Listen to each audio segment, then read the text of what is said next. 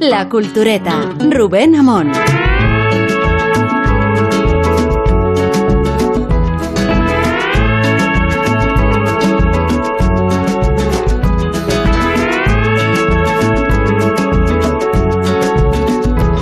Dos programas nos quedan antes de irnos de vacaciones. Uno de ellos es hoy, el siguiente eh, la próxima semana, el próximo viernes. Ese día haremos una especie de tertulia balance, ¿no? Eh, hemos quedado, mientras fraguábamos eh, el programa de hoy, una especie de recomendaciones para ustedes, para vosotros, sobre qué se debe o puede leer, o, o, dónde viajar incluso, o dónde no viajar o no qué leer. pero digo que eso será dentro de siete días. Hoy estamos los clásicos, los tertulianos consolidados, dos de ellos en Madrid, que son concretamente Guillermo Altares y Sergio El Molino. ¿Cómo estáis? Hola, ¿qué tal? Buenas noches. Muy bien, muy buenas noches. Y en el afán multiplicador que tiene este programa y en su misión de divulgación de apología, eh, están desplazadas en dos extremos de España Rosa Belmonte, que se encuentra en Pontevedra. Así es, ¿no? Hola, buenas noches. Sí, sí, así tal? es, Buenas en noches, Pontevedra. Rosa. E Isabel Vázquez, que se encuentra en Badajoz. Así es, aquí, aquí me encuentro. Qué forma, ¿no? De acaparar eh, la geografía española España. para seguir con nuestra misión. Eh, Evangelizadora. ¿Os parece bien el plan de dentro de una semana? Lo digo para que Bueno. y- hayáis, eh, bueno, tengáis noticia y, y vayáis preparando vuestros contenidos, ¿no? Sospecho que nos parezca bien o nos parezca mal la, la- la decisión está. está No, hombre, no, eh, no, no, aquí no se trata de imponer circunstancias ni, ni condiciones que va, sino de hacer más llevadero el periodo vacacional a quien nos sigue, ¿no? ¿Estás de acuerdo, Guillermo, no? Estoy totalmente de acuerdo. Esta es un poco la idea, sí. Sergio, tú también, Claro, ¿no? la idea es tuya, en parte, ¿no? Estoy, sí, sí, ahí la, la hemos apañado un poco entre los dos, sí, sí. Vienes de Italia. Sergio. Vengo de Italia, Y te vengo vas de Italia, Roma. ¿no? Vengo de Italia y me voy a Italia, sí. Según eh. vienes te vas, ¿no? He vuelto a hacer la cultureta y me vuelvo a ir otra vez, sí, sí. Lo que pasa, me, me he ido por placer y ahora me voy por obligación. Me voy a, a los Alpes. Y, y- escalar. Eh, No, bueno, espero que no. O sea, A cruzo subir. los dedos porque no. A subirlos en bicicleta, ¿no?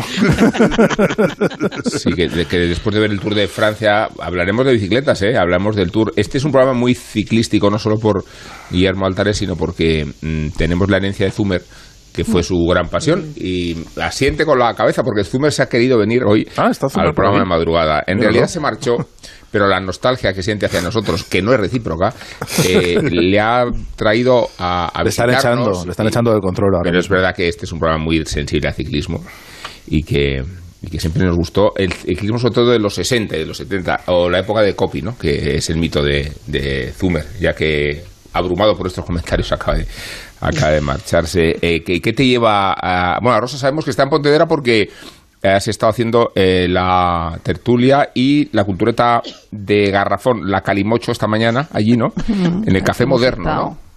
Sí, aquí hemos estado en el Café Moderno donde vivía Alejandro de la Sota, arriba. Sí, eso El- es. el- cosa, esas zo- zonas míticas de, de, de- de la cultura española. Y sí, ahí hemos estado recordando las tertulias y recordando la, la propia construcción de la casa del Café Moderno y que el, el constructor se quedó la el dueño se quedó en la primera planta y luego en la de arri- porque era entonces era la principal, o sea, el principal, como dirían en Acacia 38, ¿no? Y la parte de arriba que Sí. ahora el rico se quedaría con la parte de arriba, ¿no? Eh, la parte de arriba la dedicó a vivienda y una de las viviendas era del padre de Alejandro de la Sota y él bajaba allí a, a encontrarse con Castelao y enseñarle sus caricaturas. La verdad es que fue, fue impresiona un, bastante. Fue un centro de intelectualidad en los años 30 y luego también fue el lugar donde Rajoy se tomó sus primeras fantas, ¿no? Creo también. O sea, que, Sí. que en, un- en un- También, también. eh, eh, eh, en una clara metáfora de la, de la evolución de la historia intelectual y de la cultura española. De cómo, ¿no? Hombre, es que Pontevedra es un sitio eh, importante para Rajoy, evidentemente. Yo una vez me mandaron a, a seguir las rutas de Rajoy, entonces fui a San La ruta de a- Rajoy, sí. A Rivadumia, fui La a... ruta de Rajoy, eso necesita Pero tenías, una te- explicación. tenías que hacerlo caminando deprisa, como hacía él cuando se Eh, hacía eh, eh, cuando fui a encontrarme con él en esa caminata que hacía en la ruta del agua y la piedra o algo así, que la hacía con el marido de Ana Pastor, pues fui allí con un, con un fotógrafo y entonces, eh, oye, que es muy cabrón, justo cuando nos vio... El muy cabrón había dicho. la Guardia. Civil, evidentemente, que solo estábamos nosotros dos, que éramos gente decente de ABC, que no... sea, bueno, empezó a correr más rápido cuando pasó delante de nosotros. ¿Y cómo Digo, pero bueno, ¿esto qué es? Y luego, eh, como hace tiempo no me dio tiempo a hacer la ruta de la cara de la calle donde le dieron el guantazo. Pero es porque eso pasó después. A ver, ahí fue una de las mejores demostraciones de Rajoy y de su Hombre, flema, esa- ¿no? Sí. Eh, Esa Esa, forma de levantarse. A mí me recordó hubo una, un- una tarde muy controvertida en las ventas, donde terminaron mm, arrojados entre Almodías, Antoñete Curro Romero y, y Rafael de Paola y Curro Romero fue agredido por un espectador en el ruedo y, y Curro Romero tenía la espada en la mano. y se contuvo. se levantó con una grandeza. Y mirándolo de soslayo sin utilizar la espada para lo que la podía haber utilizado vamos es a otro y, al final se queda sin puntilla. No decíamos del edificio es que claro tiene todas esas connotaciones por quien lo fundó por cuándo se fundó por lo de Alejandro Lasota que está muy implicado en la propia biografía de Carlos Alsina y en sus tormentos porque hizo el, gimnasio del Colegio Maravillas de Madrid que es una maravilla para la gracia pero sobre todo que fue el salón de tormento, el lugar donde más su- ha sufrido Carlos Alsina en su vida, ¿no? Porque El ahí germen se- de la cultureta, ¿no? Sí. la cultureta no existiría de no haber existido esos tormentos de Claro, gimnásticos. porque ahí pasó, lo ha dicho él mismo esta mañana, en un pasaje biográfico que pocos concede Alsina, ¿eh? de su, de su biografía, ¿no? Y lo ha concedido, ha dicho que allí sucedieron los mayores tormentos y mayores atrocidades. Bueno, he hecho esta introducción tan menor, por otro lado, ¿no? Vamos a, pasar a, a mayores y, y vamos a hablar de una cosa que es de la convalecencia.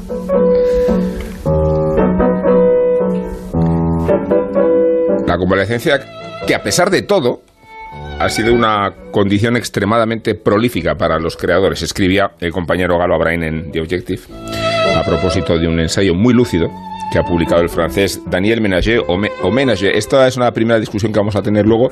Tenemos a un francófono erudito como Guillermo Altares.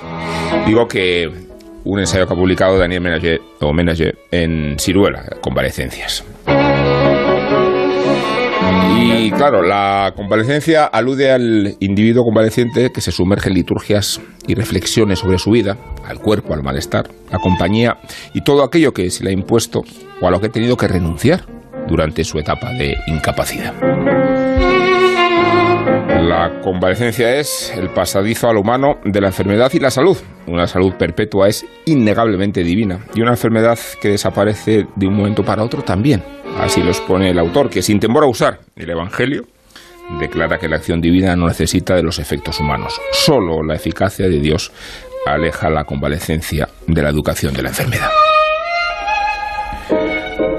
Por eso a Menagé le sorprende que el hecho del tiempo, el uso de la temporalidad para la sanación, sea algo que haya pasado tan inadvertido médicamente hasta el siglo XVI. Tal vez podemos suponer porque no todos podían permitirse el lujo de convalecer. Más aún si tenemos en cuenta las recomendaciones que el autor cita de Louis de Jocourt. Dice así, el perfecto retorno a la salud pasa por no impacientarse, tener solo ideas amenas y agradables, elegir alimentos fáciles de digerir, consumirlos a menudo y en pequeñas cantidades, respirar aire puro, emplear fricciones de ejercicio moderado, sobre todo la equitación y los reconstituyentes. La inmovilidad física tiene el don de mover la mente y por ende aquello que la domina. Menagé aborda, no en pocas ocasiones, la demostrada relación que ha existido siempre entre la convalecencia y el aumento significativo del impulso erótico. Aten, dice Galo Abrain, aten a sus amantes cuando los abandonen en las pulcras camas de los hospitales. Allí, enfermeros y médicos son un manjar peligroso a los ojos del convaleciente emocionado.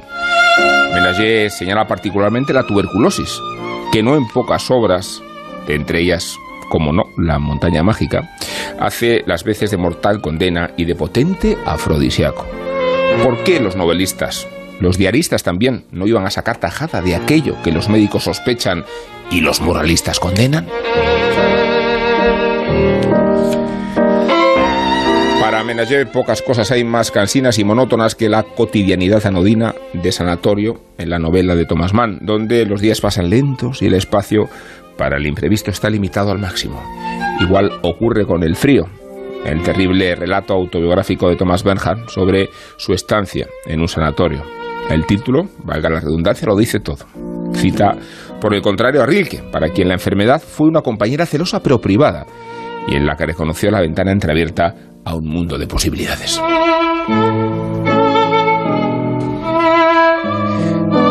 La convalecencia es además un síntoma humano de un despertar como si se tratara de una aquelarre espiritual. La enfermedad inunda el cuerpo para hacerlo consciente de la vida.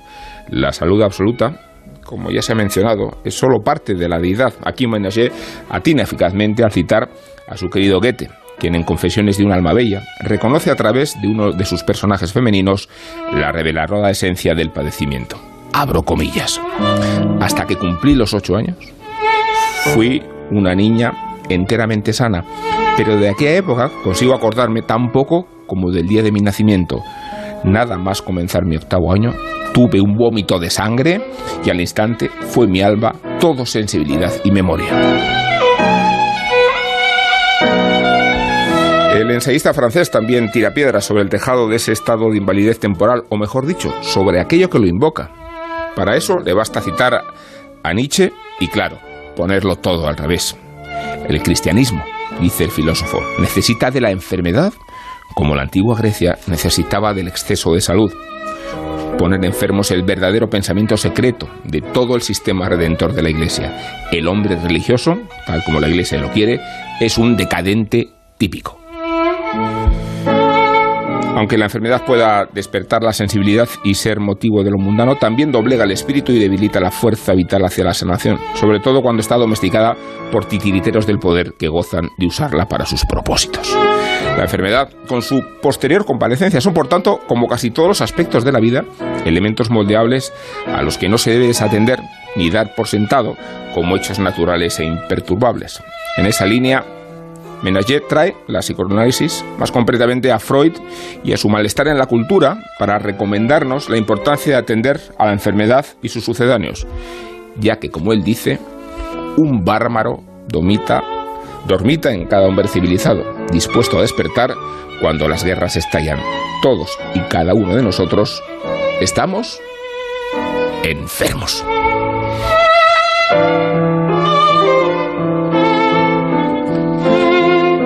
Convalecencias es un libro, un ensayo que nos recomendó Sergio del Molino, eh, que alude al inventario de los escritores camastrones, unos justificados.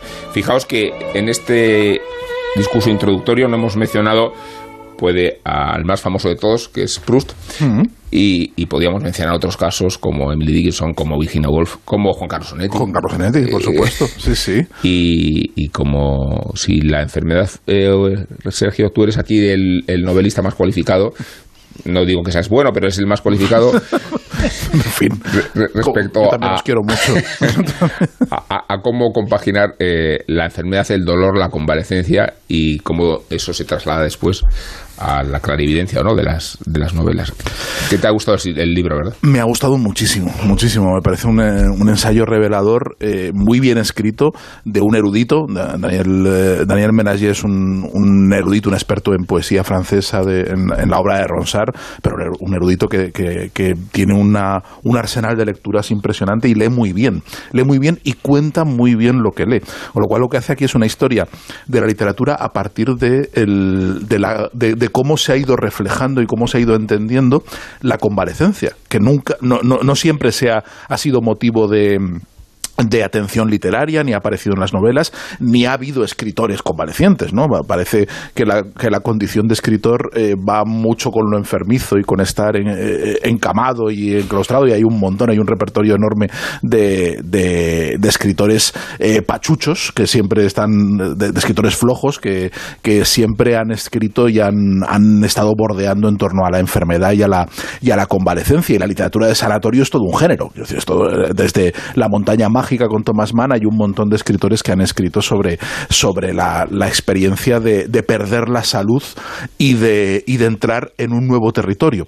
Eh, entonces lo que cuenta Menagé es una, una historia muy desordenada, hecha de un montón de referencias eruditas que, que se ordenan en un relato muy, muy, muy atractivo, tremendamente erudito, pero tremendamente ameno a la vez, que va contando cómo eh, la convalecencia va introduciéndose como tema dentro de la literatura, que es algo relativamente moderno, o sea, porque él, Sí. él cuenta que, que durante la mayor parte de la historia de la, de la literatura no ha habido enfermos que convalecían, Eh, era un tema que no aparecía, en, la- en la- en los poemas medievales épicos, en la, en la literatura épica tradicional, el guerrero, el héroe, cuando enfermaba o cuando le herían en el campo de batalla, eh, pues eh, estaba un tiempo eh, encamado con los cuidados, con lo que fuera, pero eso no se contaba. Eso no, no, es- esa- ese periodo no, no era significativo, no pasaba nada. Entonces la- la- el libro pasaba rápidamente, hacía una elipsis eh, y contaba que se había 15 días después, el tiempo que fuera, se recuperaba y volvía a guerrear generalmente, ¿no? Volvía a su vida de antes.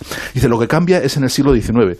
En el siglo XIX empiezan a fijarse en, en- esos periodos en los que la gente cae enferma y tiene una larguísima recuperación eh, que a veces dura toda su vida, que no se produce nunca la recuperación, y en ese momento eh, surgen unas transformaciones profundas del individuo. Lo que cuenta es que la convalecencia es la, la puerta a una, a una vida nueva, a una transformación de, de la, de la percepción del mundo. El personaje ya no ve las cosas como las ve, el, escritor tampoco como las veía antes, y sale de ahí transformado y se toma la vida de otra forma, si, si logra salir y no muere. ¿no? Entonces, eh, la, experiencia de, de, de convalecer eh, se convierte en un elemento central de la literatura en el siglo XIX, y no, no se entiende la, liter- la literatura del siglo XIX, la, gran novela, sin esta convalecencia y sin esta, sin esta inmersión en ese, en ese limbo, en ese mundo raro, onírico, donde pasan cosas en las cuales eh, se transforma por completo y se replantean todas las prioridades y se cuestiona el mundo. O sea, lo que dice Menassi es que la, la convalecencia tiene la virtud de cuestionar las cosas tal y como están, ¿no? que eso es un tema tremendamente moderno hoy en día que estamos obsesionados con, con, la, con lo acelerados y lo y lo tremendamente conectados que estamos y la, el frenesí en el que vivimos en esta sociedad hiperconectada que no se apaga nunca, que estamos eh, eh, 24 horas y 7 días a la semana, estamos constantemente haciendo cosas y no tenemos un momento de desconexión. Esa desconexión, ese, ese tema ya lo hablaban los novelistas del siglo XIX, de decir, bueno, mi- el, mundo es mucho más pequeño, el mundo hay otras cosas mucho más importantes que triunfar, que el trabajo, que, que todas estas cosas eh, épicas, grandes, y nos fijamos en lo pequeño.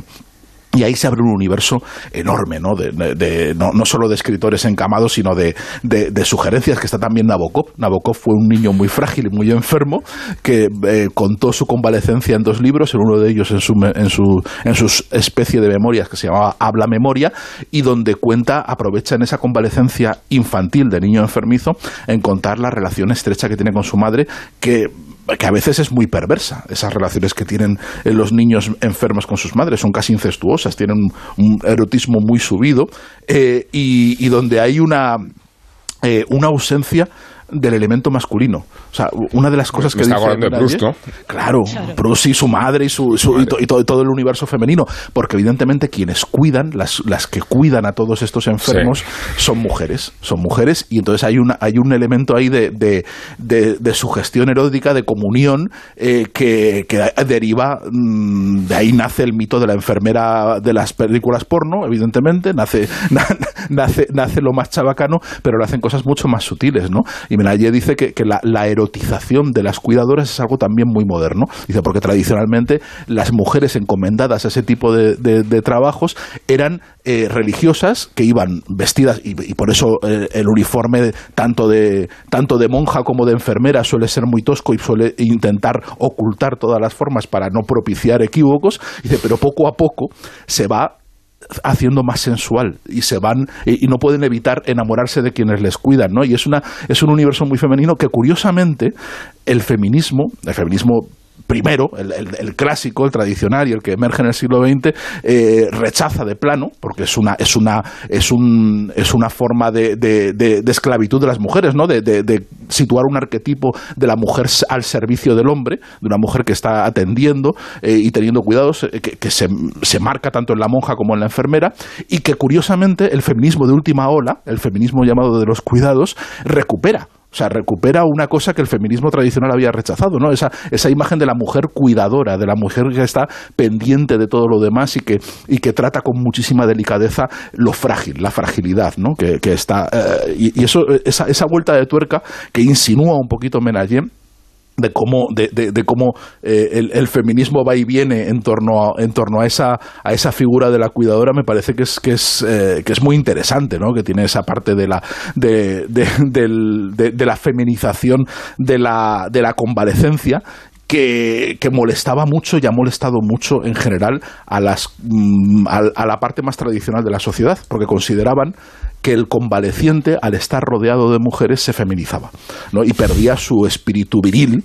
Y entonces, una de las preocupaciones que tenían las madres, tanto la madre de Walter Benjamin, que, también fue niño enfermo, como la madre de Vladimir Nabokov, tenían la preocupación de que el padre no estaba por ningún lado. Claro, ellas estaban siempre con el niño y no veían al padre por ningún lado. Entonces, querían hacer al padre presente para que el niño no se olvidase de que era un niño y que tenía unas obligaciones como viriles y de niño, y tenías que meter al, elementos masculinos por, algún lado. Y esa, esa parte, bueno, es, es una de las, de, de las muchos eh, caminos y de los muchos eh, vías de reflexión que abre Convalecencias, que, que de verdad que es un, libro maravilloso y que, y que, y que va marcando esa, esa evolución histórica que se rompe curiosamente, se rompe curiosamente con la Primera Guerra Mundial, que siempre hemos hablado, alguna vez hemos hablado de que el, la, el cataclismo real de la sociedad occidental eh, es la Primera Guerra Mundial, es lo que lo cambia todo y también cambia la forma de convalecer. Toda esa, ese tópico romántico que se había ido estableciendo en el siglo XIX y que culmina en la novela de Thomas Mann, ya después de la Segunda Guerra Mundial, pero culmina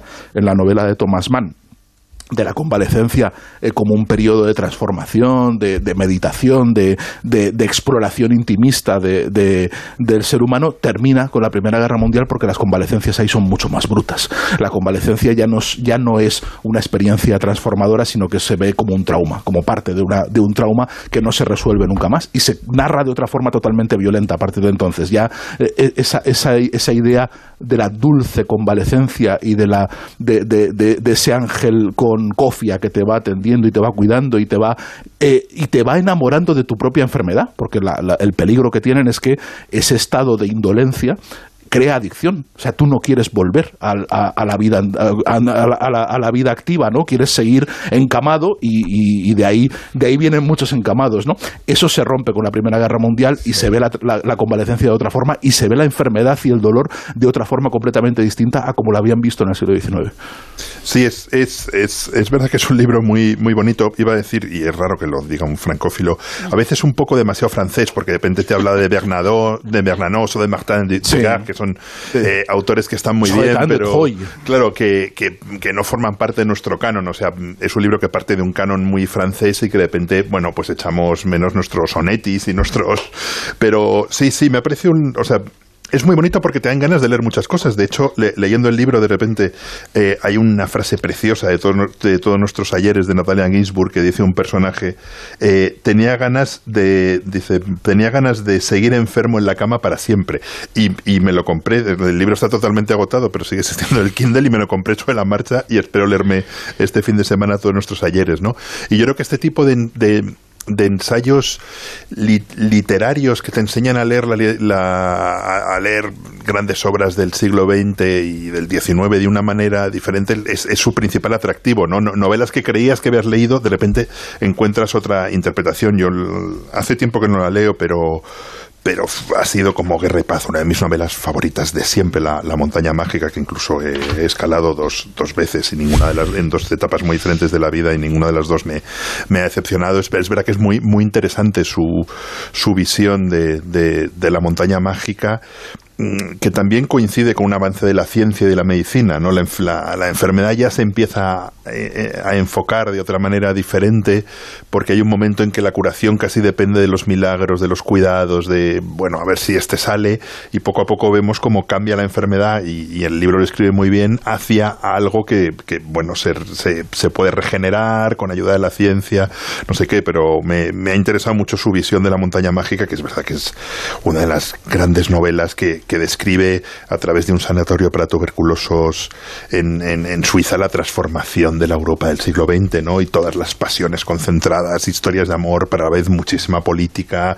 Uno de los últimos momentos en que se puede interpretar, interpretar el mundo en su conjunto y a la vez poco a poco se va escapando hacia, hacia otro lugar, ¿no? Me ha parecido muy, muy, muy bonito. Y la deriva de los escritores encamados, mm, los escritores encamados, incluso Staonetti siempre me ha parecido un, un, mito, ¿no? En la cama se escribe fatal.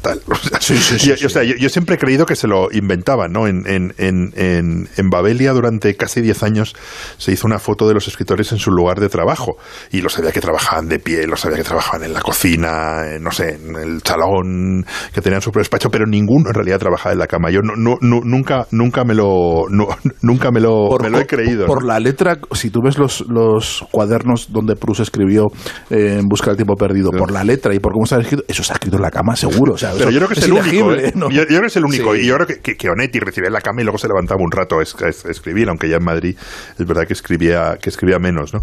Pero sí, es, es un ensayo muy recomendable en ese sentido, ¿no? Que el, eh, la tradición del ensayo literario, que yo creo que, entre otras cosas, gracias al, impulso que ha conseguido Irene Vallejo, se está recuperando bastante y se están editando libros que, de ensayo que antes no se editarían, es una cosa muy, muy bonita por eso, ¿no? Porque de repente te libros que creías que habías leído y que conocías, dices, uff, pues no se me ha ocurrido mirarlo, mirarlo de este lado, ¿no? Y, bueno, pues en tiempos de pandemia o de pospandemia, eh, todo lo que sea nuestra relación con la enfermedad, con la recuperación, cómo ha tratado eso la literatura, cómo los muchísimos escritores a lo largo de la historia se han enfrentado a eso. Yo creo que tiene un interés enorme. Rosa, ¿y qué, os ha parecido? Sí, hay, hay dos, dos partes, aunque se, se ahonda más en una, es decir, la propias enfermedades de los escritores y cómo los propios escritores han tratado la, enfermedad o la convalecencia en sus novelas, que es el caso de, de Tolstoy, decir, lo, que sale de Tolstoy normalmente es Pierre Bellot en, en, Guerra y Paz y ese tipo de cosas. Luego me, me, me hace mucha gracia lo de Zola, de, de, Lourdes, es decir, cuando me dicen esta, esta, esta sanación es milagrosa, entonces se va a Lourdes en el tren blanco un, mes y luego escribe la novela Lourdes, ¿no? Que no tengo ningún interés en leer porque me, me imagino me imagino cómo es, pero ese momento en que ahí ahí no hay convalecencia porque la salud se recupera de golpe, que es la, gracia que tiene el milagro, ¿no? No no no hay no suele haber una convalecencia, pero me me interesa mucho la parte esa de del diario de Amiel que en España está, está editado en Renacimiento, el diario íntimo, porque habla de que de que tiene algo de impúdico, no sé, él sí habla de, su, de, su, de sus propias enfermedades y de sus malestares, pero claro, tú dices que Esteban Ayé no ha leído los diarios de Chirves, eh, evidentemente es una cosa francesa y, con escritores más, más, más, antiguos. Sí, solo, solo cita al Quijote y Quevedo. Claro, los diarios de hablando de estas cosas de las enfermedades, los diarios de Chirve son, o sea, ese momento que empieza con la fístula es una cosa verdaderamente sorprendente, ¿no? Cuando cuando ya le dicen, bueno, hay que operar, o sea, primero dice que estoy muy mal, eh, tal, y ya te dicen, hay que operar, dice, cinco minutos más tarde en el, cuarto, en el cuarto de la consulta, estoy a cuatro patas en una camilla con el culo en popa, el médico me dice que hay que operar, pero que antes hacen falta unas punciones que serán muy dolorosas las llama infiltraciones. Me da el primer pinchazo, aullo, decir, esto sí es impúdico, no es impúdico. Sí, sí, es, ese momento en los diarios en que dices, no quiero saber tanto, no, quiero tener tanta información. No, necesito toda esta información. No necesito toda esta información. Claro, y, y luego hay una cosa que me hace mucha gracia y no veo la necesidad y es ese momento en el que dice que la, que la palabra convalecencia está pasada de moda en el siglo XXI y habla de resiliencia para decir lo que significa resiliencia. Entonces dice, la convalecencia, mm. eh, esa palabra que se inventó eh, eh, eh Emi Werner, y que él aplica, pues por ejemplo, a Primo Levi, ¿no? Aunque no demasiado. Yo, no, lo, bueno, veo que, Primo Levi distingue, fuera muy resiliente. Él, distingue y habla de resiliencia. Yo pensaba que era una palabra más, más reciente, pero él hace una una, eh, una exploración que la, le, da una tradición al término de resiliencia y usa resiliencia para hablar de los que sobreviven, de los que tienen un trauma y sobreviven y, que lo distingue de la convalecencia. Y además dice que distingue de los efectos. Dice porque sí, sí, eso es lo que iba a decir. que, dice que la convalecencia exige el reposo, esa expectativa hacia la sanación, mientras que la resiliencia estipula un temperamento decidido hacia la vida hmm. en un contexto casi de aniquilación. Por eso eh, lo de citar a, a Primo Levi. Y luego es verdad que lo del uso, de, lo de que se sorprende que ha dicho Rubén en la introducción, que el uso del tiempo para la, sanación sea algo que no pasa que eh, hasta el siglo XVI, también es verdad que, que, que unos se lo podían permitir y otros no, mm. pero eso quizá, lo de podérselo permitir o no, eh, eh, creo que tiene mucha relación con, las, con los partos, es decir, con los partos de mujeres famosas a las que se les ha criticado que se reincorporaran muy pronto. Es decir, eh, claro que no una enfermedad, un parto, pero evidentemente eh, una cosa que te, que te afecta al cuerpo. Y entonces yo recuerdo las críticas a Rashida Dati o a Soraya y me parece una parte fundamental de esto de la convalecencia, de cómo mm. se, se, se ve desde fuera eh, si tú te tienes que quedar en tu casa o tienes que volver al trabajo. Y ya, ya esto, me acuerdo que Adriana Bascal, una vez que la dejó un novio o algo así y entonces tú, tenía otro, dijo, es que el amor no es una convalecencia que te dicta el médico, dice, te pasa cuando te pasa, dice, no es, no tiene un tiempo, un tiempo estricto, ¿no? Decía, hay una, una frase que me gusta mucho en el libro que dice que la convalecencia es el letargo entre el mal y, y el bien, y luego eh, en películas hemos visto mucho, muchas enfermedades, ¿no? Eh, eh, y sobre, sobre todo infantiles. La, la, la, más recordada quizás sea Roddy McDowell en Que Verde era mi valle en su camita en la, en la ventana o, evidentemente en Mujercitas con, con muerte con muerte por delante o ya dentro de la de la de lo que escriben los propios autores a Jane Austen en sentido y sensibilidad cuando la hermana pequeña le tienen que hacer aquellas sangrías que va a morir poco menos que de amor, ¿no? Eh, eh, pero ya digo que me gusta más la parte en la que se habla de la enfermedad de los propios escritores que los escritores que hayan escrito sobre enfermedades en, su, en sus novelas. Eh, estaba pensando que El apartamento es una película de convalecencia realmente.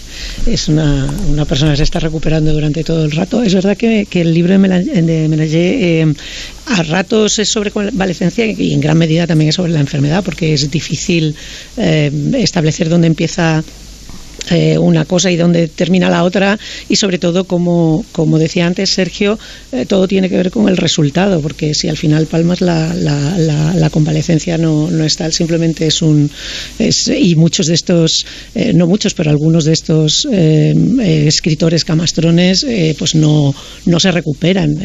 No, o sea, Emily Dickinson está enferma o recluida o agorafóbica toda la vida realmente no hay no hay un proceso pues como lo Yola de levantarse y, e irse a, cambiar el mundo que es también un, personaje que cita bastante en el ensayo, como es eh, permanentemente las, las vueltas con, con, con, la montaña mágica, que probablemente sea la mayor presencia en, en, todo el libro, porque entra y sale eh, para explicar prácticamente hmm. todo lo que quiere articular. Y a propósito de la montaña mágica, el, el relato que, que, cita de, de Thomas Berger eh, tiene mucho que ver con la montaña mágica, porque la... El frío. El frío. A partir de, de, la reclusión que él tiene eh, de jovencillo, establece una revisión de su vida familiar y de su relación con su madre, no en el sentido que dábamos antes de, de la enfermedad eh, como, como Proust, como Rilke, como, como Nabokov que citaba eh, Sergio, sino con la relación eh, traumática que tiene con su madre y esa separación que viene de su propia concepción, ¿no? de, qué es lo que me está ocultando mi madre desde, desde que nací sobre mi padre, por qué no puedo conocer quién es, quién es eh, mi padre y cuáles son mis orígenes. Un inciso, es que en el caso de Bernhard, eh, él se venga de, con la literatura de todo lo que le rodee, todo lo que le pasa. De Austria, sobre eh, todo. Es de Austria, de la sociedad salburguesa, del de, mundo. de su enfermedad, de la ausencia de su padre, de, de los nazis disfrazados de demócratas en la sociedad de los 60, perdona. No, no, no, totalmente. De hecho, la, la, la excusa del, del, sanatorio, de su estancia en el sanatorio de Grafenhof, que es difícil esto, eh, eh, está en varios sanatorios, pero vamos, este es el que en la que articula a partir de, de dos entradas eh, que están interrumpidas precisamente por la, por la muerte de la madre, de la cual se entera por la prensa, porque su familia decide que no le va a comunicar que, que, que la madre ha muerto. él hace esa parte que realmente sí es una convalecencia, es una sanación, eh, intenta de alguna manera eh, mm, eh, utilizarla para reordenar, como decía, todos esos, esos pensamientos y al mismo tiempo ir y volver de, su enfermedad. él entra por, por su afección pulmonar, que no es tuberculosis en primera instancia, a pesar de que habla, es que hablabais del, del claro, en el momento en el que la tuberculosis deja de ser esa enfermedad mortal, el tema cambia, pero hay un repunte de tuberculosis después de la Segunda Guerra Mundial eh, y la gente vuelve a tener el mismo repudio por, lo, por las afecciones pulmonares, por, por la carestía y por las, por las penurias de la guerra eh, y se vuelve a digamos, a, tener a esta gente totalmente aislada. Y él habla de, este sanatorio que realmente pues, era, eh, fuera la montaña mágica, o sea, está completamente aislado de, todo el mundo y compite porque le declaren tuberculoso, que es una cosa que es, que es también muy interesante. Esta idea de prefiero estar aquí aislado entre pares que volver a enfrentarme al mundo. Tiene momentos magníficos como tener, hacer concursos a ver quién, quién esputa mejor o quién esputa más para poder llenar un bote de, de escupitajos eh, y que así le puedan, le puedan analizar eh, de, la mejor manera y puedan declararle tuberculoso, tuberculoso antes. Eh, y luego, por último, con respecto a la convalecencia, ¿cómo, como premisa, eh, como puede ser en, Adiós a las armas. Habíamos hablado también del, del punto, había dicho Sergio, el, punto que, que, supone de, final y, de, y de, sobre todo de, aquí empieza un trauma distinto y una convalecencia distinta. Eh, pero esta semana justo he visto Benediction, que es la, la película que ha hecho Terence Davis, que por cierto también hizo la de Emily Dickinson, ahora que lo pienso, o sea que le gusta esto de los, de, de los escritores recluidos, aunque sea puntualmente, sobre Siegfried Sassoon, que es el el poeta y, novelista eh, que tiene una crisis durante, digamos, por su paso por, la guerra mundial, por la primera guerra mundial, eh, es un antibelicista, un poeta antibelicista, y lo que y lo que hace es utilizar la convalecencia para desertar. O sea, realmente la convalecencia lo que hace es si yo estoy prácticamente recuperado, pero mm, no quiero volver. Y en vez de montarle un consejo de guerra, lo que hacen es mandarle un sanatorio. Entonces él, durante esa eh, ese periodo en el cual se está recuperando emocionalmente, aunque lo, que los, militares piensan es que, es que se le ha ido la olla porque realmente se está enfrentando a todo el establecimiento y tal eh, militar, eh, lo que hace realmente es certificar quién es, eh, dónde están sus afectos y, por dónde quiere, quiere tirar su vida.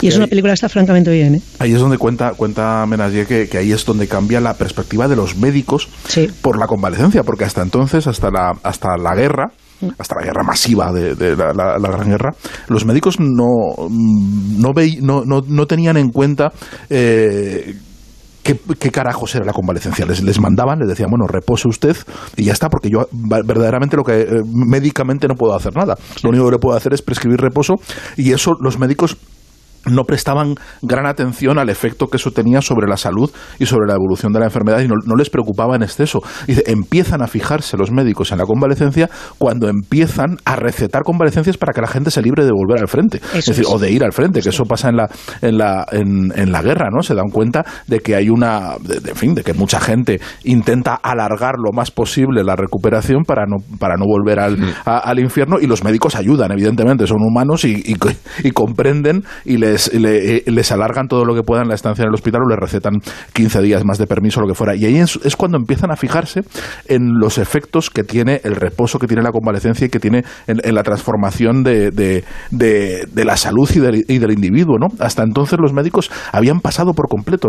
era, era, una, era un asunto que consideraban propio de poetas, propio de gente que, que, que, tiene mucho, mucha vida interior y que reflexiona mucho, pero que ahí el médico lo único que tiene que hacer es, es, irse. O sea, ni, ni siquiera va a visitar ¿no? al, al convaleciente. De, crisis místicas, casi. Claro, es decir, dolor, yo aquí no tengo nada que hacer, yo aquí no puedo, no, ya, ya está, está todo hecho. Parte de la que hablabais antes también de la vulnerabilidad y de, la, y de cómo se siente uno proclive a, a, relacionarse de manera afectiva con la persona que le cuida, eh, en, en, esta, en esta historia también está muy bien reflejada en una figura de un psiquiatra que es quien le de quien, quien, quien se preocupa con esa sensibilidad eh, de, de, de, no tratarle como un animal ni como una persona, un, un, un soldado eh, digamos, potencial que tiene que volver al frente, sino mm, dejarle que se explaye y que realmente eh, saque todo lo que tiene y el trauma que tiene, ¿no? Y efectivamente se produce un, caso de transferencia que en este caso es entre dos hombres, porque es, es un homosexual y, igualmente se enamora de otro poeta.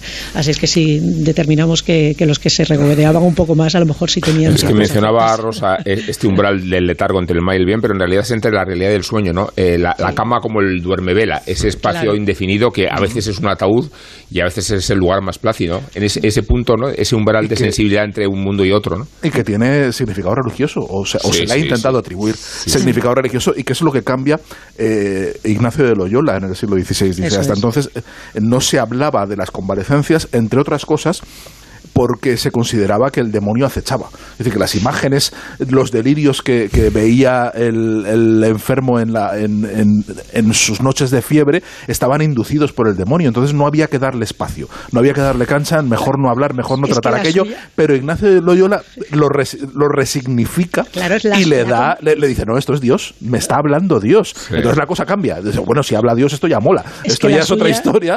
Vamos, a, vamos a convalecer que vamos a tener una, una comunicación mística la imagen del sacrificio del cuerpo de Cristo, digo, en su, en su dolor, ¿no? Total. Eh, es el modelo a seguir, ¿no? Eh, que es la, frase más polémica que dice el, Papa que hace Jude en El joven Papa os recuerdo que el camino de Cristo es el de la cruz, ¿no? Eh, y a través del tormento físico se adquiere una percepción también eh, muy libresca de, lo que en qué se puede convertir una convalecencia de origen religioso. Y, y, es verdad que también lo trata el libro, y aquí tenemos un exponente de ese género literario, que la literatura ha tratado siempre mucho la, enfermedad, ¿no? Hay, una viejísima tradición de, la relación de los escritores con Soy la... yo el, el eh, eres, tú y la, eres, tú y la piel. Hay, hay, hay una viejísima tradición, no sé cita unos, unos pasajes muy bonitos de la promesa del alma de, de Ramón Gagui, de nuevo se le ve la, tradición, la tradición eh, literaria francesa, pero es verdad que, que, existe siempre los escritores cómo han analizado la enfermedad de, de, muchísimas, de, muchísimas maneras y la propia idea del escritor enfermo que encuentra justo en esa recuperación y en esos momentos la manera de, poder seguir escribiendo. ¿no? Hay una cosa de la que habla menos que siempre me ha parecido muy interesante, que es la idea del, del, médico héroe en la literatura, que yo creo que el ejemplo más, más claro, y me vas a decir que, hago virguerías para llevar agua a mi molino, es Sherlock, es Sherlock Holmes. Ah, que ibas a decir Selin.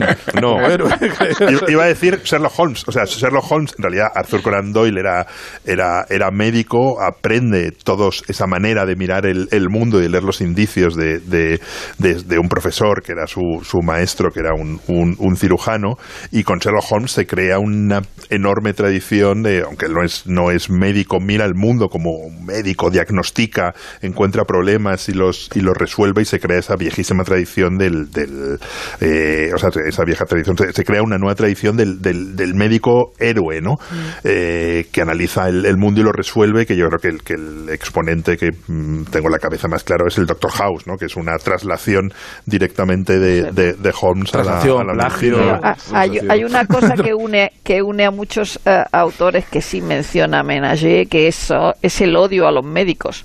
Y, a las enfermeras. y las enfermeras. Le pasa a Tolstoy, le pasa a Montañe, le pasa a Molière, le pasa a Rousseau, y es una cosa muy curiosa porque es verdad que eso eh, eh, les une mucho. En general a médicos antiguos, quiero decir, en, en los relatos de enfermedad, y, pienso por ejemplo en el colgajo de, de Philip Jansson, mm. que hablamos hace poco de, de de su amigo Houellebecq, eh, la, la, relación con los médicos no es de odio, quiero decir, ya cuando, mm, cuando la medicina ya es ya puede hacer cosas, quiero decir, porque estamos hablando de médicos que realmente lo único que podían hacer era certificar eh, defunciones, mm, la mayoría de las veces, ¿no? Eh, eh, cuando ya la medicina realmente tiene capacidad para curar, ya la relación del enfermo con el médico cambia, cambia y a veces se convierte incluso en, en, dependiente y en, providencialista, ¿no? Esperas que el médico te salve porque verdaderamente tiene capacidad de salvarte, o sea, no, no es... Entonces se, le, se convierte en una especie de, de, figura, de figura divina. yo quería hacer un apunte sobre, sobre algo que se habló, que se habló mucho al principio del coronavirus y que creo que, que tanto a, Rosa como a mí creo que nos irritaba especialmente. Rosa lo- le, le he leído y le he oído mucho, muchas me que era, que el descubrimiento de la fragilidad. De repente Sí, hemos sí, descubierto, dice, bueno, claro. pero si esto, esto lo descubrieron en el siglo XIX, no, no es que lo descubrieran, evidentemente la- que, que somos frágiles, lo, lo- lo de- lo- lo- también lo sabían en la Edad Media cuando les daban un hachazo, decir, y, y sa- y sa- y sabían lo, lo frágil que puede ser un cráneo cuando, cuando le cae algo encima. Pero el- e- ese descubrimiento, esa, con- esa conciencia Y el de la incertidumbre también me el de la incertidumbre también era muy bueno, pero, pero claro, este es el de la fragilidad. Porque aquí, aquí lo que hay es una, una indagación, pero, pero hay algo muy bonito que, que habla, eh, citando a Thomas Mann y la montaña mágica, cómo el- esa conciencia de la fragilidad puede forjar, y efectivamente, eh, una, una- una visión del, de, la, de, de la, de la humanidad mucho más cooperativa y democrática. O sea, en el sentido que, que- que te abre unos caminos de reflexión que son interesantes y que no son solo el asombro idiota de decir, bueno, que somos frágiles. Pues claro que somos frágiles, nos ha fastidiado. Ponte en una autovía y verás lo frágil que eres a, a que te pasen camiones por encima, ¿no? Eh, eso, esa- es, eso es una obviedad. Pero de la obviedad, de esa, de, esa constatación de la obviedad, se puede profundizar mucho y se puede llegar a sitios muy interesantes que son los que no hemos llegado cuando empezó el, toda la peste y empezamos a, de repente a decir, uy, qué frágiles somos. Pues hombre, ya, ya, ya lo sabíamos. Bienvenido. ¿no? Claro, evidentemente. No decía que es eh, un epitafio atribuido a Miura que es completamente apócrifo. eh, ya decía yo que ese médico no valía mucho. Eh, no es verdad que rece en su tumba, pero es verdad que es perfectamente verosímil en el caso de Miura. Y el recelo que tenemos todos hacia los médicos, no los heroicos, ¿eh? Willy, tranquilo. Sino Mientras no te metas otros. con Arthur Conan Doyle, que pese a todo creía en las hadas y en los Hombre, espíritus. y- y- y más allá. sí, sí. Bueno, ahora recuperamos el vigor con las bicicletas, pero antes tenemos unos compromisos publicitarios que satisfacer. ¡Viva el Rasque Diem! ¿El rasque diem? ¿Querrás decir el carpe diem? Eso era antes. Ahora lo que se lleva es el Rasque Diem. Así que rasque diem. Rascas de la 11. Desde solo 50 céntimos, vive el momento al máximo y gana hasta un billón de euros al instante. Rasque Diem. Rasca el momento. A todos los que jugáis a la 11, bien jugado. Juega responsablemente y solo si eres mayor de edad.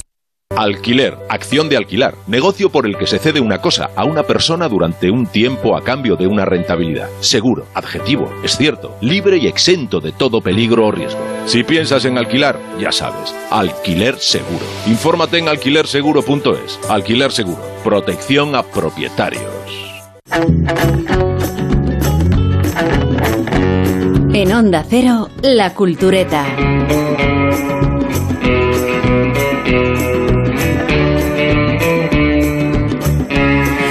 Pues si las convalecencias en su dimensión literaria se consolidaron en el siglo XIX, no menos lo hizo o empezó a hacerlo un medio de transporte, eh, eso, la bicicleta.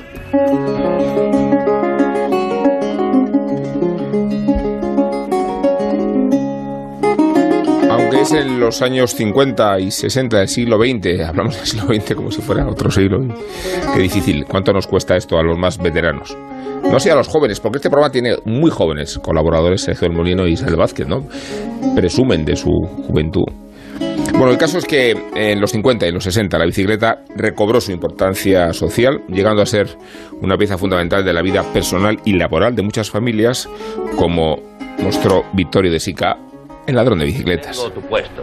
¿El puesto? Fijador de carteles. Debes presentarte al centro profesional.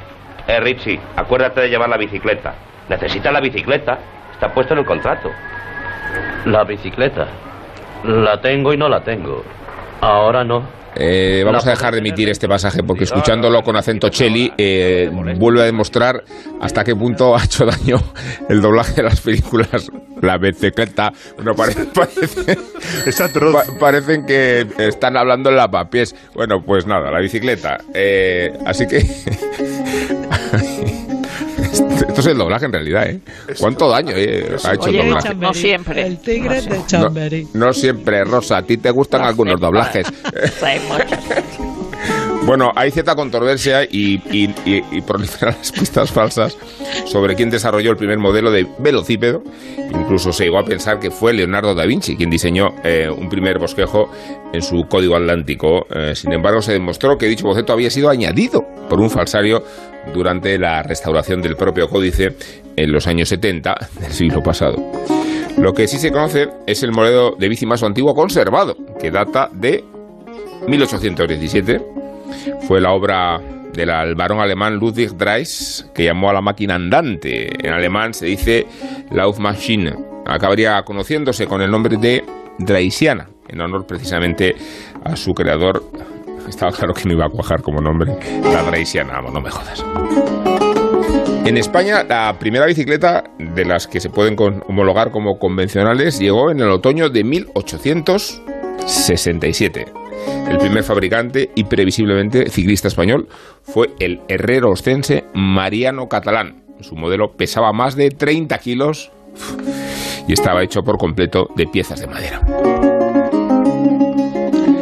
Catalán lo escondió bajo una lona en la plaza de Tros de Huesca y practicó noche tras noche hasta aprender a montarla. Durante los meses posteriores fabricó un diseño muy similar pero en hierro y el 20 de marzo de 1868, junto a su amigo Gregorio Barrio, recorrió, qué bonito esto Sergio para ti, recorrió en su bici la distancia entre Huesca y Zaragoza, 74 kilómetros ida y vuelta. Pues eh, hay una cuesta arriba impresionante, ¿eh? Sí, cuidado. Cuidado, eh, cuidado. ¿Cómo llegó a Catalán esta idea? a través del político y regeneracionista Joaquín Costa, estando Costa en París, ayudando en los preparativos de la Exposición Universal de 1889, se cruzó con un aparejador que se desplazaba en un extraño cachivache que le llamó la atención. Ese cachivache era un modelo de bicicleta en concreto que había sido patentado por Pierre Michaud en 1865. Bueno, cada vez que leo la palabra cachivache me acuerdo de un payaso que que se llamaba así y al que David Gistau invitó a su casa pensando que era inocente e inocuo para los niños y hubo que echarlo a palos al payaso Cachivach. bueno, eh, Joaquín Costa realizó un boceto eh, en lo primero que tenía a mano, papel de fumar, y decidió enviarlo por correo a su amigo Mariano Catalán. ¿Que ¿Por qué hablamos de bicicletas?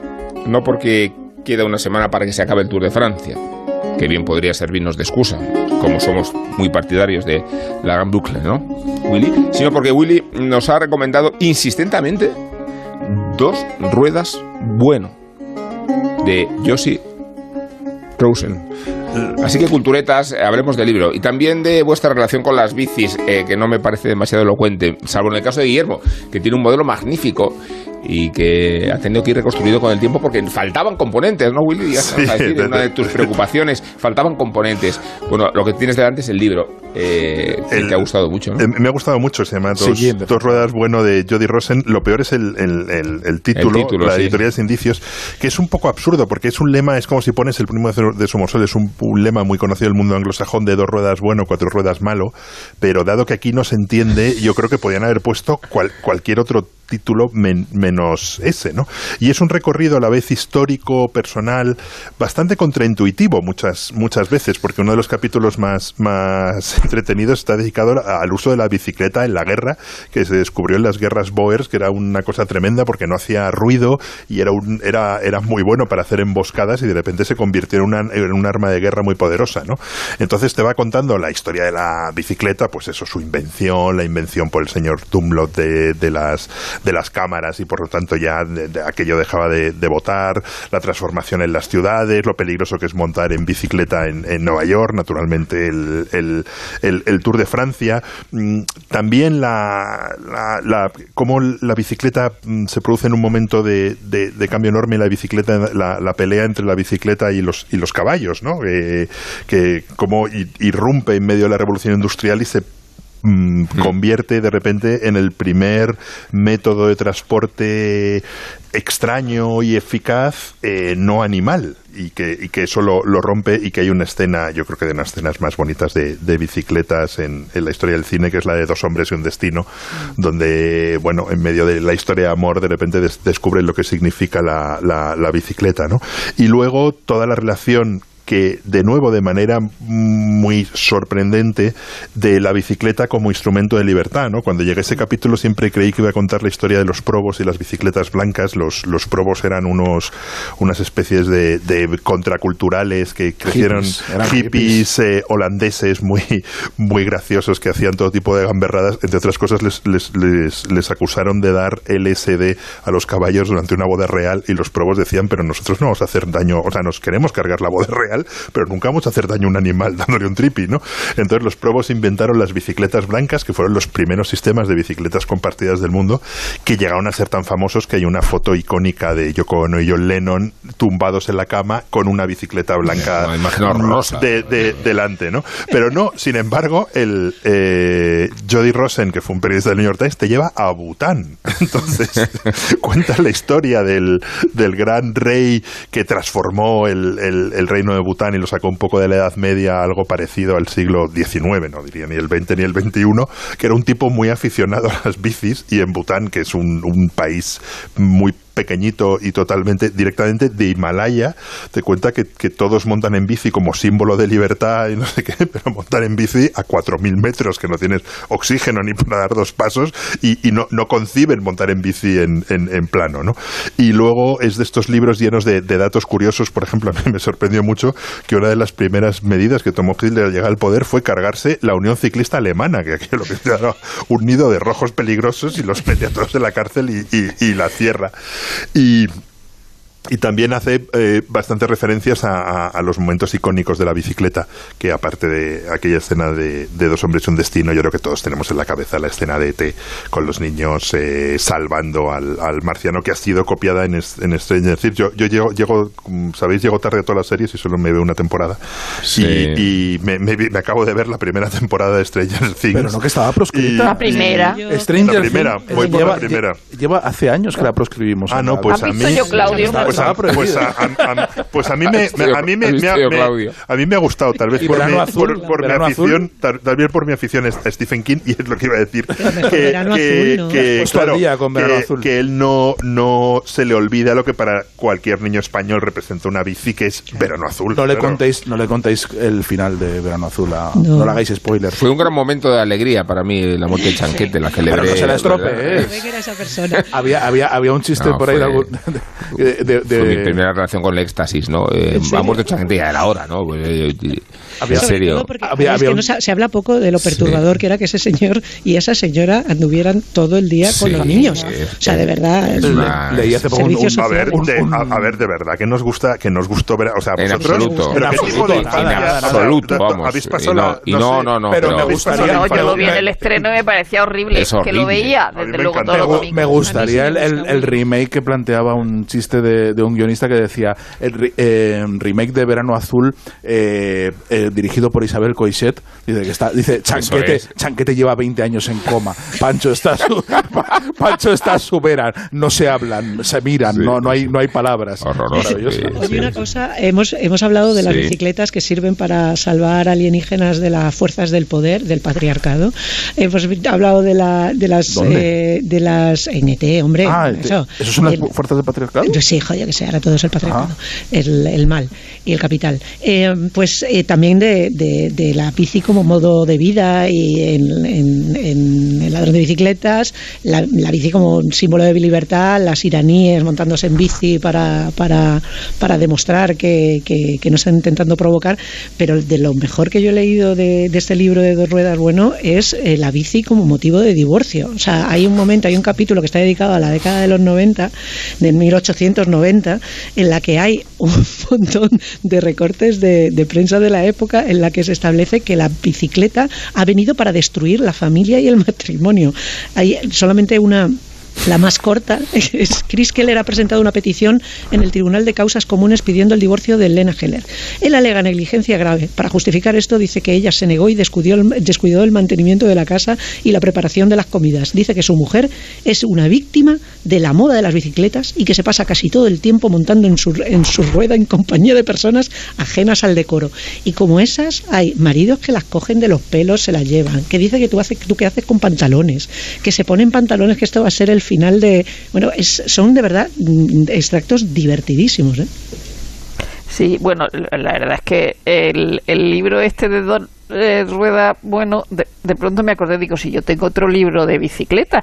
Entonces fui a buscarlo, aparte de, de leer este, que es uno que se llama La bici lo es todo, que sacó Capitán Swing. Es, es difícil leer La bici lo es todo porque cada letra es una cosa de la bicicleta, desde una Sí. cadena a una llave, Sí, y es difícil, es, es difícil leerlo, de, de Robert Peck. El libro en el original eh, se llama It's All About the Bike, The Pursuit of Happiness in Two Wheels. O sea, no tiene nada que ver con... Es parecido, pero no, no, no tiene nada que ver. Es decir, todo sobre la bici y la búsqueda de la felicidad en, do- en dos ruedas.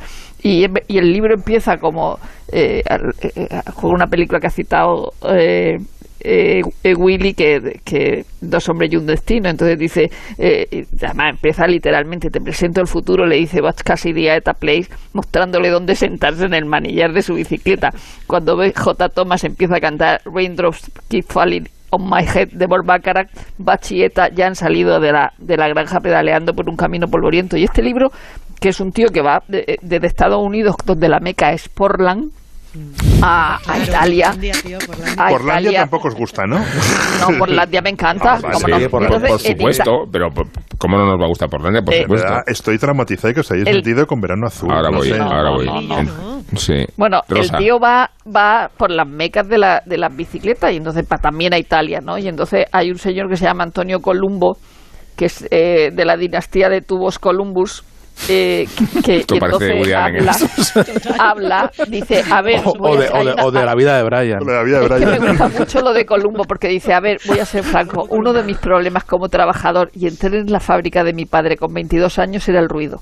Arrastrar tubos de acero, acero, cortarlos, moverlos y que golpearan entre ellos. Cuando hacíamos dos millones de tubos al año, cuando en Italia había 150 fabricantes de cuadros, todo era ruido, ruido y más ruido a todas horas. Y entonces, hace cinco años, mi problema pasó a ser el silencio. Todo el mundo quería fibra de carbono. Hoy el día, pero, pero entonces eh, dice, hoy en día el acero está viviendo una lenta reaparición, especialmente en Estados Unidos, y me alegra poder decir que incluso algunos fabricantes de cuadros italianos han vuelto a trabajar con el acero. Entonces él dice que el carbono está muy bien para competir, pero que para el día a día es mucho mejor el acero. Bueno, decía, a ver, eh, voy a significar, voy a leer un artículo que, eh, que el publiqué yo mismo. eh, eh, ¿Te vas en a el- citar? En el ¿Te vas a país. citar? Lo digo para, para abrumar a Willy. En el país, el ¿Qué 2 de septiembre de 2017, se, casi- se cumplen casi cinco años del artículo. Y decía así, pues, escuchad, tiene uno sus razones para abominar de verano azul, incluso sus motivos para haber celebrado la muerte de Chanquete. Y no creo que fuéramos una minoría quienes proclamaron hacia adentro un ya era hora cuando trascendió la noticia del fallecimiento del viejo sin mar. No ya porque se trataba de un personaje empalagoso y desmesuradamente costumbrista, sino porque la muerte de Chanquete predisponía a la extinción de Verano Azul, desprovista de la referencia patriarcal y de las prosacas lecciones de vida que la muchachada aprendía en el puto barco, se adivinaba que la serie también agonizaba. Ninguna manera mejor de hacerlo que una canción demagógica del demagógico dúo dinámico, El final del verano o algo así, un requiem Llegó. pastelero que redundaba en la ya rebosante merengada del cereal, pues fue Verano Azul una obra de repostería sentimental y un ejercicio de buenismo y de pandillismo angelical al que bien podría realizársele una severa e inquietante autopsia. Pregunto, ¿dónde estaban los padres de esas criaturas? Había una subtrama de especulación inmobiliaria costera, incurrían el marinero y la pintora en un comportamiento inconscientemente pederasta. Sí, no, no. Fue Chanquete asesinado. Fue Chanquete asesinado, ¿no? O sea, Rubén, que te gustó la serie, ¿no? Por lo que vi de tu artículo. Bueno, Sergio, por favor, Te la repones eh, cada año. No, no, es, es verdaderamente inquietante la relación de Julia y Chanquete con los, con los niños. ¿no? O sea, es muy, muy, muy, muy. Pero porque tenéis la mirada sucia. Exactamente. porque sois de como toda la vida. Chanquete. Estáis como la, podridos. Los Serrano. como la de, ¿Has como la de Los Serrano, Chanquete. Willy? ¿Has visto los Willy? No, Ponte al No día con los nada en la televisión. Ponte al día con los no, Serrano. no. Ve- ve- verano azul y me ponéis a parir por verla, ya no vuelvo a ver nada en los próximos 30 años. Oye, aunque sea mucho menos y que sea un poco cortar el cachondeíto, pero no, no nos Pues hemos no, no lo acordado de. tonto. Nos hem- no nos hemos acordado realmente de la, de la bicicleta de- como, como eh, símbolo de, de, de la. De emancipación. No, no solamente de la, de la emancipación, sino la ausencia de bicicleta como ausencia de, de futuro en, en Las la- bicicletas, las bicicletas son son para sí, verano. claro. Ah, hombre. sí. hombre, es un O sea, decir, la- Sí. Yo me, me acuerdo, eh, bueno, hablando de, del, del, de la, de la Pero la bicicleta película ya tenía de... un actor de Verano Azul o la También. obra de teatro. Sí. Eh, a ver, ¿Sí? La obra de teatro, la película no. la obra de teatro. La obra de teatro, seguramente. Sí, sí, que no te dejan hablar. No, no, no, se han puesto con las bicis, han cogido, han cogido carrerilla y oye, no hay forma. No, hay un, hay un grupo del que, del que Rosa Belmonte desconoce todo, que es Vetusta Morla, que tiene, que tiene, que, No sé ni lo que canta. no sé, no, canta. pues mira, cantan una canción que se llama Tour de Francia, que es maravillosa. Es una canción que habla de, de, de, de los veranos de, de, de los 80, de los, Ay, de, pero si de- eso los tengo que- yo que, ve- que escribir eh, este verano. pues habla, pues mira, pues esa canción te va a venir muy bien, Tour de Francia, Mira, que me mezcla, alegro de la- mezcla las vacaciones, las siestas, el tal, con el, es. con los recuerdos del Claro, Tour de Francia, que idea. están metidos ahí, que yo, en fin, todos los que nacimos en determinados años, yo creo que el Tour de Francia es, es Y la vuelta, y la vuelta. son las no vacaciones, pero el tour ya la más. vuelta no existe. el No, tour el tour mucho más. De hecho, para mí es un trauma porque, bueno, un trauma eh, relativo. Eh, eh, yo pasaba parte del verano en un pueblo de, de Soria. Mira, espera, que, que suene, que suene el Tour de Francia un poquito y ahora lo cuento. Eso, el caso es que no hables. Pero bueno, si es por esto. Como sonido. Ah, la canción. Sí, sí, es un programa experimental. Al Federico Delgado hablando. Sigue ella, sigue. Es maravillosa, de verdad. Es una- Deja, deja, deja un rato. Escribieron nuestros nombres con brochazos blancos y al revés.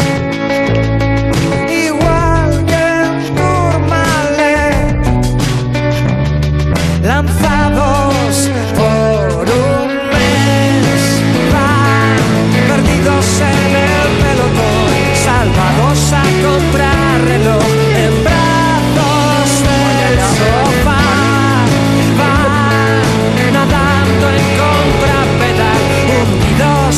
Aseguro que la canción gana mucho sin los comentarios de Rosa. Es decir, la- la- la- sin- sin- sin- Mejor es que no la he escuchado, que Nacho, Ah, que no con has buen podido escucharla. criterio, que Nacho con buen criterio me ha quitado la, No, la con, pista de sonido a con mí. muy mal criterio. con una- ya, ya- ya te la paso luego, ya te la paso luego por el chat. Te la paso. bueno, Es una, es una Entonces, canción Sergio, preciosa. decías- Bueno, el, el trauma Espera, es que. te iba a decir... ¿Quieres poner canción de trauma? no. el, el- pasaba parte del- de los veranos infantiles en un pueblo de Soria con una pis- que había una piscina municipal eh, de agua helada, pero que nos daba Eso sí que es exactamente trauma, igual. Eso es que- trauma, pero que eh, había un socorrista, que era un chaval del pueblo, que ponía en su, en su silla del socorrista, tenía un cartelito que ponía prohibido a- ahogarse durante el Tour de Francia. Durante- Maravilloso. era maravilloso. Evidentemente nadie hacía ni caso, pero la, la importancia. Sentimental del tour. Yo no tengo constancia de que se haya ahogado nadie en la, en la piscina, pero quién sabe, quiero decir, porque en ese pueblo pasaban cosas muy, muy raras. Era como el de Stranger Things. Era, era más o menos, pero en, Sor- pero en Soria, temporada. es decir, con grasas saturadas, mucho, mucho peor.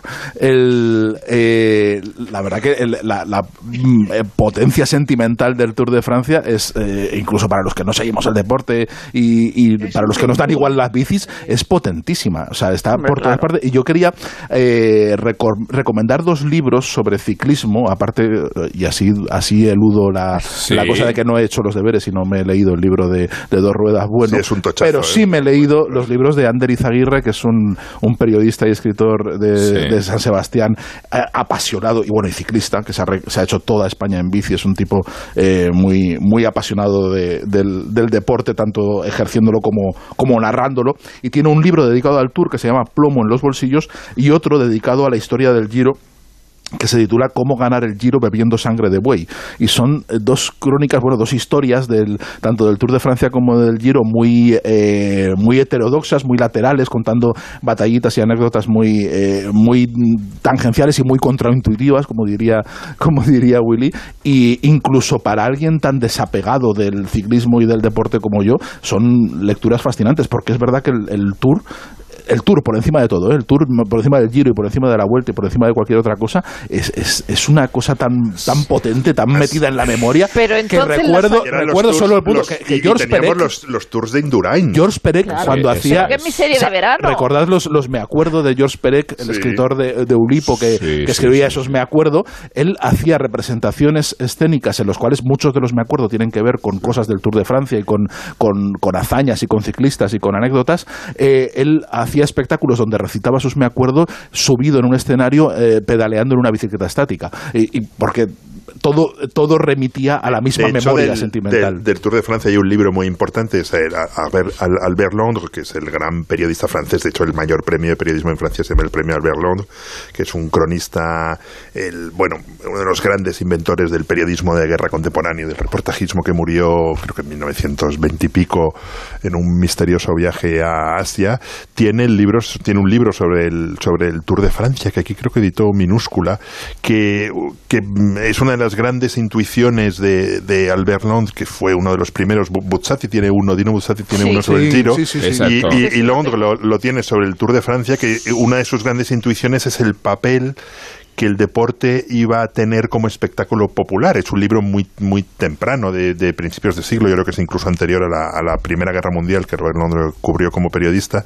Y la gran intuición de ese libro es, esto va a ser muy importante, esto va a rellenar nuestro ocio, esto va a formar parte de la acción contemporánea. Es verdad que las tardes de, de verano, sobre todo en la época de Indurain, yo me acuerdo de, mm, no soy muy aficionado a ver el, el- el- el ciclismo por televisión, pero Indurain cu- cuando hacía esos, eh, los contrarreloj y adelantaba a los demás, ¿no? Veías que los iba adelantando, luego, bueno... Luego supimos que a lo mejor sí que tomaba un poco de sangre. sangre de chule- buey, de sangre de buey. No, ver, la sangre de buey tiene- supongo que se refiere al chuletón de contador. de contador. A Sí. ver, a Indurain eh, tiene una trayectoria impecable. Eh, Claro de hecho, sí. toda la repercusión de sus cinco fueron, ¿no? Sí, cinco, cinco consecutivos. tuvo, eh, tuvo como, co- fue el antecedente de la desgracia que supuso para la popularidad de la carrera Armstrong y los seis títulos o siete que, le- que, le, que le- luego le, le sustrajeron, No bueno, se- no se y- inhabilitaron. Eh, bueno, no lo sé, pero esa especulación yo creo que es un poco gratuita, porque entonces la podrías aplicar. Es verdad. No, yo creo que No, a ver, hay una historia os- siniestra del Tour, que es los campeones y subcampeones y, y estrellas que han muerto prematuramente. Luego en Fiñón, por cierto, una de ellas. ¿Cuál es la, la, la, me- la media de un corredor de ciclismo Pantani? Eh, o sea que es verdad que se metían todo lo que podían. Eh, y que hay una, una criba. Hay un libro buenísimo de Javier García Sánchez que se llama El Pedue a propósito de Sí, la et- un etapa reina libro, sí. de- del Tour. Y es verdad que ha habido buenos libros de ciclismo. El de Buzzati es, es mi favorito. ¿Qué tenéis que añadir desde vuestras posiciones periféricas? Poca Es poca cosa, ¿no? eh, Oye, Eh, sí, mi, tío, mi tío de Tu tío. ¿no? Habla- Hablemos un poco de tu tío. El de, el de Tatí, el de Tatí, ¿no? Ah, que... ah, es verdad. Mi tío, de Tatí, una sí, claro, sobre claro. bicicletas estupenda. Es sí, sí. Es Sí, sí. verdad. Bueno, pues sí, si estas son las aportaciones periféricas, Ya ves. eh, demos paso a la publicidad y hablamos un poco de cine al regreso. En Onda Cero, La Cultureta. Este viernes en el Eurojackpot de la 11 por solo 2 euros hay un bote de 104 millones. Y tan tatara millonario porque con el Eurojackpot, el mega sorteo europeo de la 11, no solo te haces millonario tú, también tus hijos y los hijos de tus hijos y los hijos de los hijos de tus hijos. Compra ya tu Eurojackpot de la 11, que son 104 millones. Eurojackpot de la 11, millonario por los siglos de los siglos. A todos los que jugáis a la 11, bien jugado. Juega responsablemente y solo si eres mayor de edad. Pantalla. Pantalla. Pantalla.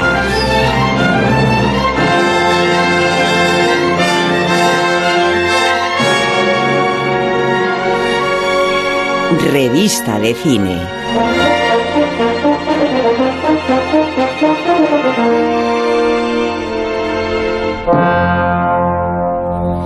Me percato de que eh, Guillermo Altares ha adquirido un protagonismo excesivo en este programa con sus recomendaciones. De hecho, la recomendación de la que vamos a hablar eh, tiene como aspecto introductorio este tráiler que vamos a poner en versión original. Teníamos también la versión española, pero después del trauma del ladrón de bicicletas hemos decidido renunciar a ella. Meunier avait fait de l'affût une esthétique en même temps qu'une philosophie. Il m'avait invité à l'accompagner au Tibet à la poursuite d'un être que je croyais disparu, la panthère des neiges. Está hablando del leopardo de las nieves, de la experiencia que suponía ir a encontrarlo, a localizarlo. En fait, on est très indifférent au monde qui nous entoure, à peine conscient. Bueno, de las dificultades que era no solo localizarlo, sino después conseguir eh, grabarlo y, y no asustarlo. Este es un trabajo que ha hecho la directora María Miguel, eh, siguiendo semanas al fotógrafo Vincent Munier y al escritor Sylvain Tesson en la búsqueda, decíamos, de localizar, fotografiar, filmar al leopardo de las nieves. Eh, los pasajes que se ven en el documental, Culturetas, se corresponden con un territorio al este del Tíbet, mesetas que están a una media de 4.500 4.500 kilómetros, no, 4.500 metros de altitud, pero con cimas de 6.000. Y no es que solo veamos finalmente al leopardo de las nieves, este es un poco el, el spoiler, ¿no? También aparecen animales como el yak, como el manul, eh, felino propio del Tíbet, ¿no? Si muy no me ameno, equivoco. muy ameno y variado todo. eso. Lobos, zorros, antílopes del Tíbet, Y o varales, o varales del Himalaya, que son similares a los carneros, como todo el mundo sabe, además de multitud de aves y pequeños roedores. Eh, Guillermo, nos lo has recomendado tú. Eh, Humanos defiende también defiende se esta ven. candidatura. Humanos también se O sea, ven. pe- pe- Ah, primero, creo que es, es una película que transcurre a 4.500 metros de altura, en la que hace un frío tremendo todo el rato y es muy recomendable para estos calores. O sea, tú te Ah, qué bueno. Pasas durante una hora y media, pasas frío. sí, es el, el Leopardo de las Nieves, y además que salieron la película y, otro, y dos libros. Uno de Sylvain Tesson, que publicó Taurus, que yo creo que es un poco lo peor de la película, es lo redicho y lo cursi que es a veces Sylvain Tesson. Y salió otro que, que publicó... Iba a decir yo. que, que publicó Lo iba a decir Rosa. que, que- que publicó Errata Natura y con las fotos de, de Vincent Munier, que es el, el, el, fotógrafo, que es lo mejor. El la- guaperas, el guaperas, que es, que es lo mejor. ¿no? Yo creo que es una peli que cuando habla Vincent Munier hay que apagarla, lo que pasa es que en el cine no se puede hacer. Y cuando, eh, no, cuando habla Silvan Tesson hay que apagarla porque es cursi redicho. En Es cambio, cursi, sí. Vincent, No. Vincent Munier es Hay- maravilloso, pero las yo imágenes... recomiendo yo recomiendo verla en mute toda Dice, porque de verdad son dos pelmas dos pelmas dos pelmas que se han ido Las a buscar imagen- y además que hablan las imágenes hablan son todo el rato bellísimas. habla- Es hablan todo el rato de, de- de cómo de cómo le cambia sobre todo Silvante Son no Vicente Munier también habla pero, pero hablan de, de cómo les transforma la experiencia transformadora de ir a la naturaleza de cómo se relativiza todo lo que hablábamos con la convalecencia dice pero si no paráis de hablar pesaos o sea qué, qué, qué paz ni qué O nada sea, para Sois Willy, unos- para Willy, un momento, un momento, un momento. Para Willy la película solo se puede ver para combatir el, el calor y para Sergio hay que verla sin sonido. Sí, sí. Bueno, pues la verdad es que es una gran recomendación. ¿eh? No, es, es la, la película. chilles No, que no no me digáis que las imágenes no son bonitas, No, porque es claro. muy bonita. Y, y todo se basa, en realidad, y ya me, me callo, hay el gran clásico, El Leopardo de las Nieves, se llama El Leopardo de las Nieves, es un libro de Peter Mattison, donde va con George Scheller a buscarlo en los años 70, no al Tíbet, sino a Nepal. Y nunca consigue verlo. Lo máximo que ven son las huellas. Y por eso es un poco la- la- el diálogo con, con ese clásico, El. Leopardo de las, de las Nieves, del que habla muchas veces. Ha dicho es- diálogo, es- Rosa. es conseguiremos ver el, el leopardo. Entonces te va enseñando las huellas, porque en otro libro lo único que consigue ver son las huellas. Y cuando por fin ven el leopardo comiéndose a un bicho muerto, eh, Sí, se, el- sí. solo, se solo una pone cita. a llorar como una Sol- solo una cita y os dejo, perdona. La prehistoria, la prehistoria lloraba y cada lágrima ¡No! era un Jack. No. Dice, dice Silván. A ver, repítelo, repítelo, la te pre- vamos a- a ver, por a favor, sí, con- sí. con- a- a- imaginaos con voz francesa. La prehistoria lloraba y cada lágrima era un Jack. De ver- O sea, y es así todo horror. el puto rato. De o sea, verdad, de que verdad. es para pegarle, es para pegarle una paliza. Pero y cuando qué dice, cuando horror dice, de recomendaciones hacemos, de verdad. ¿Qué Dice- programa de, de fracaso es este? Menos mal. dice Sí, ese momento venimos- que dice, Eso cuando te voy, sois, de verdad. Pero bueno, cuando voy a la es una ciudad, prueba, me- sí. A dice, ver. "Cu- cuando voy a la ciudad me convierto en un personaje, pero en la naturaleza soy yo mismo. ¡No! Sí, sí. No. Es todo así. Es, O sea, y ahí muertos de frío. Es como, como, es que además hace el Pero frío de. Viven, hace el frío de Viven, Pero 30 hace un grados frío, bajo cero. pero muy agradable. muy con agradable. ropa muy térmica y tal eh, y, y luego me, me- eh, eh, eh, Tesson le dijo le dijo o sea es verdad que admira mucho a Mateson eh, a Matesen no como de- se diga y, pero pero dice yo no comparto no comparto su reivindicación zen de no haber visto al leopardo. Dice eso de valorar la decepción conmigo no va no le dijo le dijo a Jacinto Antón. Pero es verdad que la película es tan bonita físicamente pero ya está. O sea y el, y el bicho es precioso tiene una cola preciosa Sí, el ve, bicho es una maravilla, pero de verdad después de ver esta película yo me tuve que ponerlo albóndiga en remojo porque o sea, es como ¿has visto? Además es ¿Has todo, visto fíjate, a Patricia, por Patricia favor. Neal, La- la propia- Patricia sí. Neal al principio del manantial cuando tira una, una, una estatua porque no puede soportar la belleza. Ay, por Sí, favor. no, no, de verdad, hay- hay- da- da- dan, dan ganas de, de- de edificar aquello, dan ganas de ir, de ir a urbanizar el Después- si- De, un lanzallamas.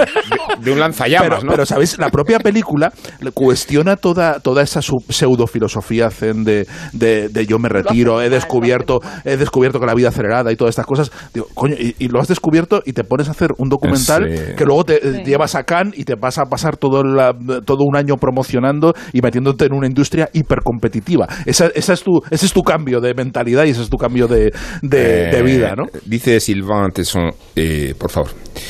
La contemplación de los animales nos proyecta ante nuestro reflejo invertido. Los animales encarnan la voluptuosidad, la libertad, la autonomía, aquello a lo que hemos renunciado. ¿Qué era eso? Se ¿Qué ha empieza sido así, eso? terminas a- a- dialogando un Pero por favor, pero, pero ha cagado usted, señor Tesson. Dos tontos Lo digo muy porque en caso tontos en del leopardo. o sea, no, serio, la verdad es que ha dado mucho juego a la película para reírnos de ella. Sí, No, veces- sois unos cafres, de verdad. Dan unas ganas. O sea, hay, un, hay un momento que están, están eh, que llegan unos osos y, y, y llega, dice, dice, uy, están muy cerca, vámonos. Y el otro, no, aguanta un poco más para hacer la foto. Digo, no, quedaos, que van, van a venir los osos y os van a papear y va a empezar lo bueno de la película.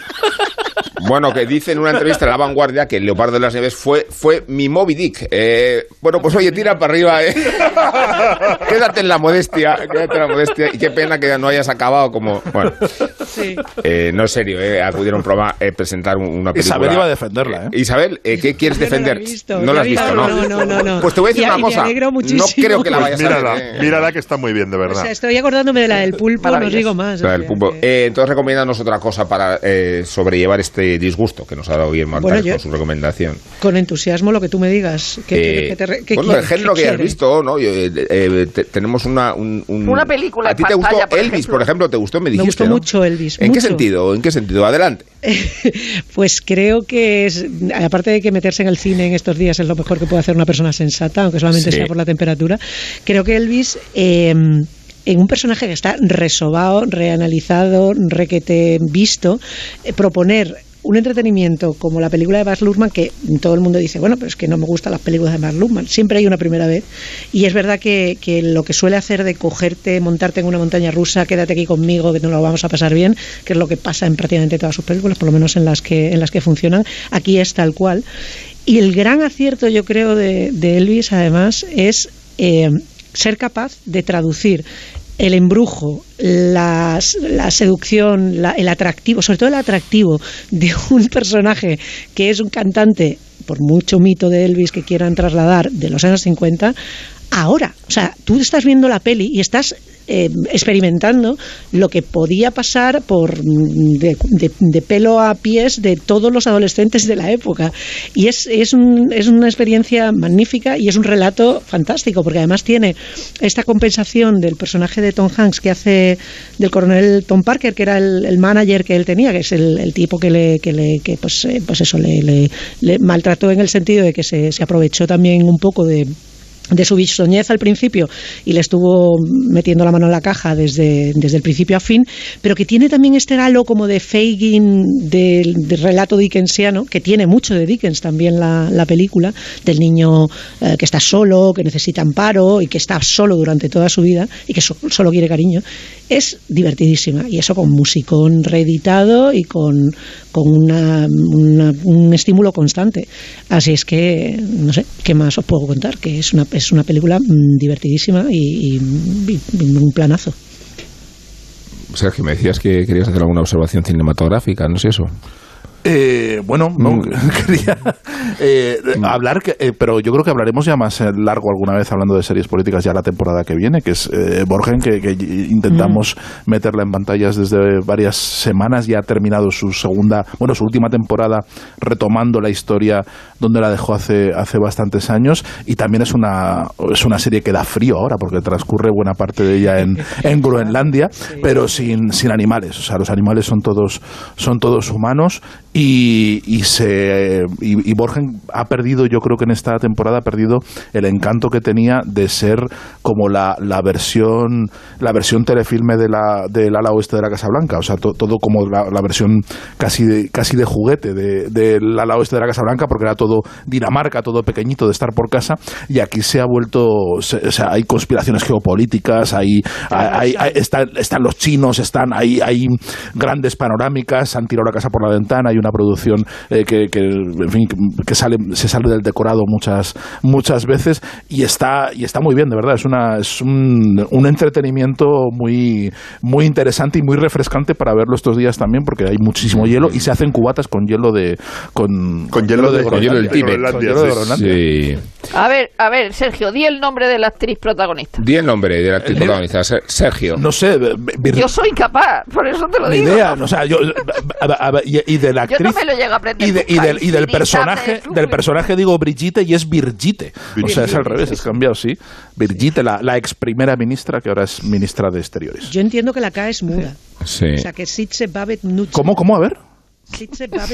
Puede ser, puede ser. bien, Eh, sí. vamos a dejar la duda y vamos a res- resolverla en una semana, porque ahora nos vamos a despedir. Pero vamos a hacerlo como solo podemos hacerlo en este programa, que es eh, aludiendo a Silván Tesson, que se ha convertido un poco en nuestro filósofo. nuestro faro. De pacotilla. eh, Nuestro Paolo Coelho. Sí, entonces os voy a despedir con un pasaje del documental que dice así. El leopardo es una pantalla en blanco, una nada. Es lo que proyectas en él, tus recuerdos, tu fantasía, tu tristeza. Es el leopardo y mucho más. Un caleidoscopio, una metáfora. Espera, esto va en serio, ¿eh? Cuando lo vi la primera vez, me acordé de un amor perdido y de mi madre desaparecida.